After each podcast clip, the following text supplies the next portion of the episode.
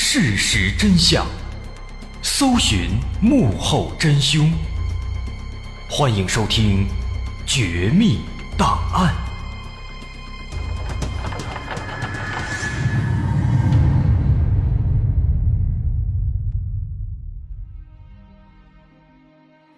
还原事实，探索真相。欢迎来到今天的《绝密档案》，我是大碗。二零零九年一月初，广东省深圳市宝安区一家废品收购站里，老板查林正拿着一张美元在皱着眉头的研究。查林来自云南瑞丽，十几年前来到深圳，在奋斗了几年之后，在这里站稳了脚跟，开了一家废品收购站。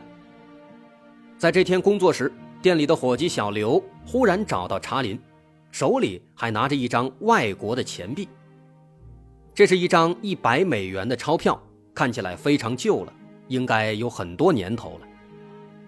小刘说：“这是朋友前阵子送给自己的，应该是美元，自己之前也没有见过美元，不知道这张钱还能不能用了。”查林拿过来看了一会儿。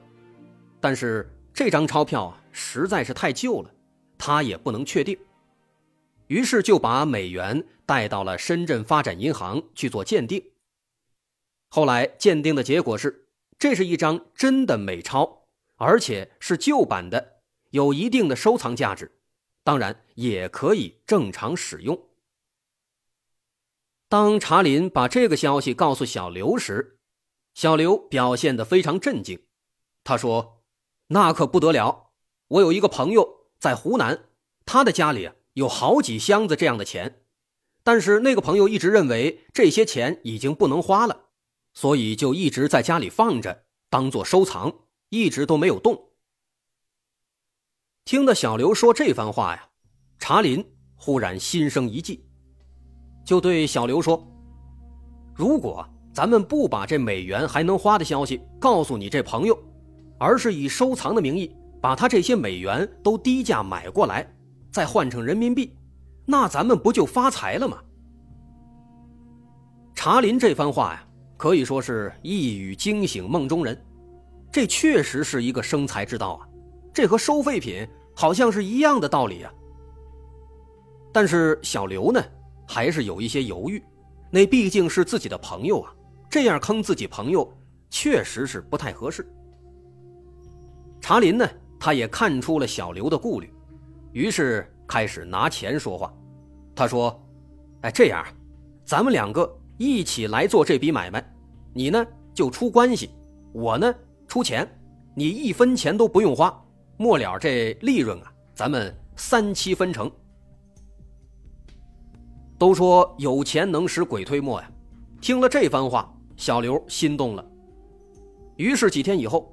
查林在小刘的带领下，辗转来到了湖南永州蓝山县的板屋村。接待他们的朋友有两位，都姓李，有一个膀大腰圆的中年男子，咱们叫他老李；还有一个比较年轻的，咱们叫他小李。这两位朋友非常热情，都认为小刘给自己介绍了一笔大买卖，全然不知查林心里其实还有一个小算盘。经过一番交流，查林也得知了一个让他极为震惊的故事。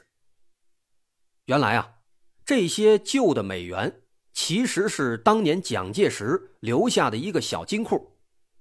蒋介石当年逃往台湾时，在大陆留下了八个金库，其中有一个存着数十亿美元，代号叫“幺零幺金库”。这个金库呢，被委托给了他的心腹，一名女少将。叫薛平兰来负责保管，而这个薛平兰的老家就是蓝山县板屋村。当时在临危受命之后啊，为了守好金库，这薛平兰就秘密回到老家，把金库藏在了村子里，一直到了现在。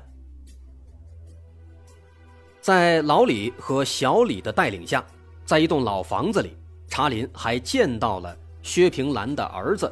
叫李飞虎，因为时隔多年，薛平兰已经去世了。现在李飞虎子承母业，负责看守这些美金。不过李飞虎也已经九十多了，两鬓斑白，非常虚弱。查林开门见山就提到了想收购美元的事情。这个李飞虎老人啊，他听了之后呢，也没有多说什么。他认为自己时日无多了，这些美元去向何处也都无所谓了。毕竟遥想当年，蒋介石杀回大陆的计划胎死腹中，这个金库呢，也自然而然的跟他就断绝联系了，其中的钱自然也就无人问津了。所以，如果说外人想买这美金，那尽管买就是了。查林一看，啊，这李飞虎是这个态度，那就好办了。可以说，双方达成共识了，初步确认了这笔交易。那既然我想买，你想卖，下一步就开始验验货，看看这些美金吧。这些美金呢，都被藏在了李飞虎家的一个地下室里。因为查林和小刘都是外人嘛，不允许进入，所以只能在外面等着。他们看着老李和小李拿着钥匙，接连打开了两道铁门。才走进地下室，借助旁边微弱的光线，能看到这里面果然放着很多财宝，一个个的大箱子都放在地面上。老李和小李在进去之后呢，随手搬出一个箱子，放在了查林的面前。查林一看啊，这个箱子确实是非常陈旧了，上面有一把大锁，锁上还画着两条龙，旁边呢还写着“民国政府”等等相关的字样。这箱子搬出来了，但是这箱子上面的钥匙在李飞虎的手里。但是让这老人开箱子呢，这李飞虎却磨磨唧唧，看这意思好像不太想开。这个时候啊，老李偷偷的告诉查林和小刘，说这个李飞虎这么多年了，对这些美元呢也算是情感深厚，其实啊他是不太愿意卖的。当时他们自己也跟着劝了很长时间，所以呢，你看现在老人这又是不太想卖了，那最好啊给老人包一个红包，也不用多给一千两千的就行，表达一下诚意，这样也方便一会儿再商量商量价格嘛。听了老李这番话呀，查林在心里边是呵呵一笑，他其实早就已经看穿了一切了，这老头这李飞虎他不是不想卖。他就是想多蹭点钱，他要真不想卖，也不可能让自己来呀。不过事到如今啊，也不能因小失大，这笔买卖真要谈下来，那自己肯定能赚不少钱呢。于是当时呢，查林也没有犹豫，当场包了两千块的红包交给李飞虎。李飞虎慢慢悠悠的把这红包收下来，装起来，这才慢吞吞的拿出钥匙，打开箱子。这箱子一打开呀，查林的眼珠子都要瞪出来了。那里面装的果然全都是美金啊，和之前看到的小刘那张可以说是一模一样。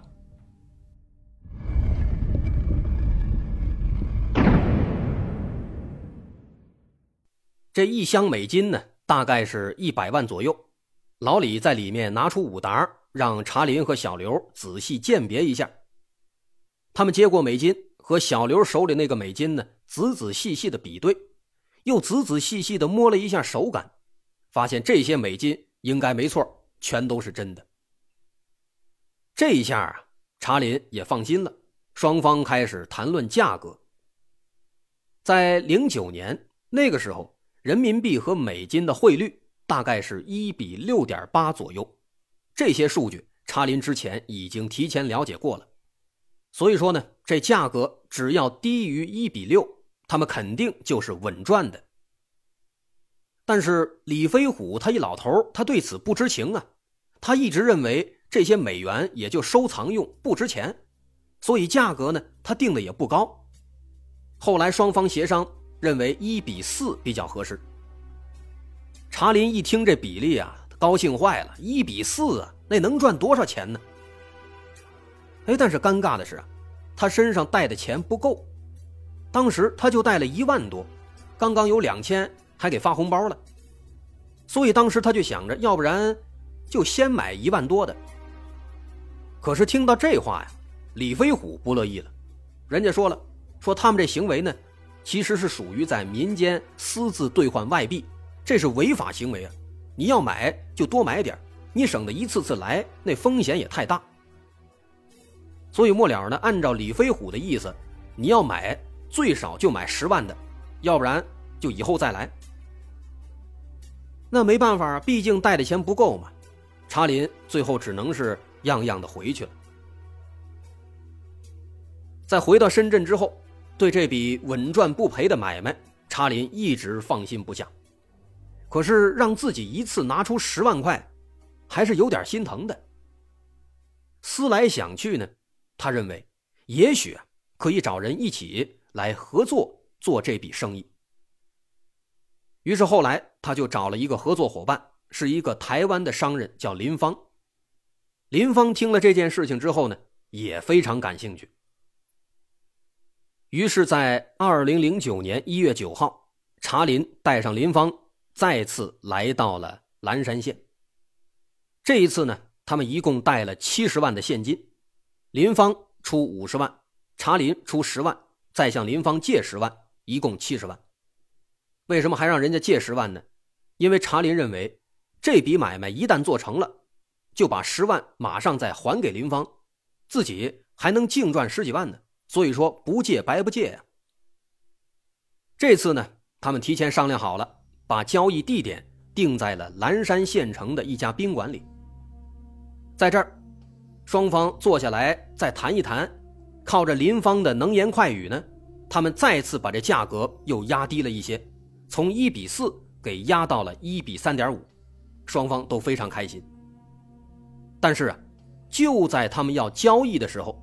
正在楼下望风的小李忽然跑上来，说：“警察在查房呢，不知道要干什么。”这一下把大家给吓坏了，赶紧收拾东西，一起迅速逃回了板屋村。在板屋村里，他们才顺利的完成了交易，用七十万现金买到了二十万的旧版的美元。那因为之前在宾馆交易的时候发生了意外嘛，耽误了很多时间。因此，在交易完成之后，已经是半夜十一点多了。为了确保他们的安全，老李就背着二十万美元送他们离开村子。哎，但是好巧不巧啊，他们开车开到一半，忽然发现啊，有一辆拖拉机横在马路中间，这四周呢也没人，不知道这拖拉机到底是谁的。老李也感到非常奇怪，于是就下车查看情况。可是万万没想到啊！这老李一下车，马上撒腿就跑。查林和林芳当时都懵了，过了好几秒钟才反应过来，那二十万美元还在老李的身上呢。于是马上下车去追。两个人一直追到了村口，却被几个年轻人给团团围住了。年轻人还以为他们俩是小偷呢，把他们拦住，盘问了半天，才把他们给放走。而这个时候，老李早就无影无踪了。查林和林芳非常愤怒，此时他们才忽然意识到自己这有可能是被骗了呀。于是马上就离开村子，来到蓝山县城，向警方报了案。警方听了前因后果，非常无奈的对他们说：“你们啊，你们这是贪小便宜吃大亏啊！”你们这样的我见多了，在这儿经常发生这样的事儿。咱先不说私自兑换外币本来就是违法行为，他们都把汇率降到一比三点五了，这将近一半了，不管怎么看都非常可疑啊！你就不想想吗？通过警方查林和林芳才知道，原来呀，在蓝山县的板屋村经常发生这样的诈骗案件，仅仅最近两三年。当地警方就已经抓获了十几个诈骗犯。这些诈骗犯全都盘踞在板屋村，他们相互掩护、相互帮助，整个村子几乎全都参与进来，成为了一个诈骗村。在林芳和查林追到村口的时候，当时拦住他们的那一帮人，应该和那些诈骗犯就是一伙的。也正因如此，导致这样的事情。一直在持续的发生，虽然警方也一直在努力，但是却很难连根拔起。他们的套路呢，其实都差不多，都是先找一个托把受害者引到板屋村，再编造一个金库的故事，出售那些美元。查林的伙计小刘应该就是一个托当时他把查林介绍到村子里之后没多久，他就突然辞职离开了，再想找他，那恐怕也是难上加难了。当然，除了找托的，还有一些诈骗犯呢。他们不用托，他们亲自上阵，利用平时在外打工的机会寻找受害者，打工行骗两不误。但无论如何呢，他们的这个骗术啊，往往都是万变不离其宗，利用蒋介石和金库的故事，把受害者引入陷阱，骗取钱财，再趁机逃走。这个村子里出现的诈骗犯啊，实在是太多了，因为每一名罪犯。都会把蒋介石金库的故事描述的绘声绘色，已经具备了很好的基础，因此这个地方也吸引着越来越多的其他的案犯的加入。而在所有这些行骗者当中，最为恶劣、犯案时间最长的，是一个叫李幼才的中年男子。那个老李其实就是李幼才，他也是我们今天要讲的一个主要的人物。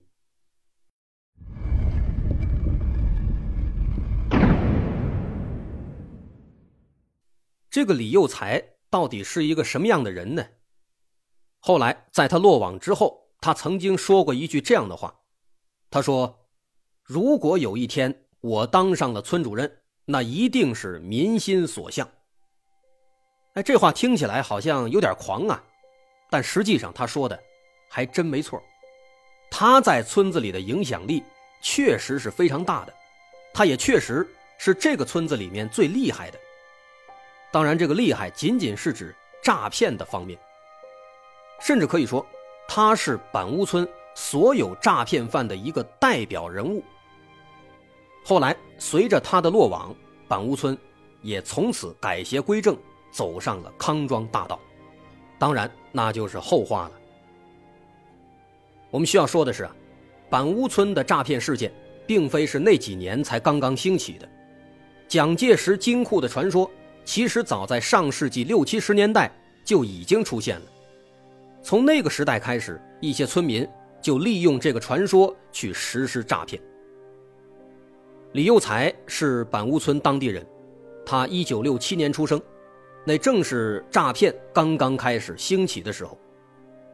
因此可以说啊，他从小就耳濡目染，接触的也都是诈骗相关的人和事。根据他后来回忆说，在自己小时候，经常听到有长辈从外面骗钱，有的甚至还发财了。在一群诈骗犯的身边长大，李幼才也顺理成章的长成了一个诈骗犯。到上世纪九十年代后期，他已经成了诈骗犯当中的后起之秀和中坚力量。不过，那仅仅是一个开端，其实。在两千零二年的一次打击之后，李幼才忽然开始改邪归正了。可改邪归正是短暂的，没多久他又再次走上了诈骗的道路，并且越陷越深。这个李幼才，他为什么能称得上是代表人物呢？他的罪行有多恶劣？板屋村后来又是如何改邪归正的？我是大碗。有关这个诈骗村的故事，稍后下节咱们再接着说。如果您喜欢，欢迎关注我的微信公众号，在微信搜索“大碗说故事”，点击关注即可。我是大碗，稍后下节咱们继续。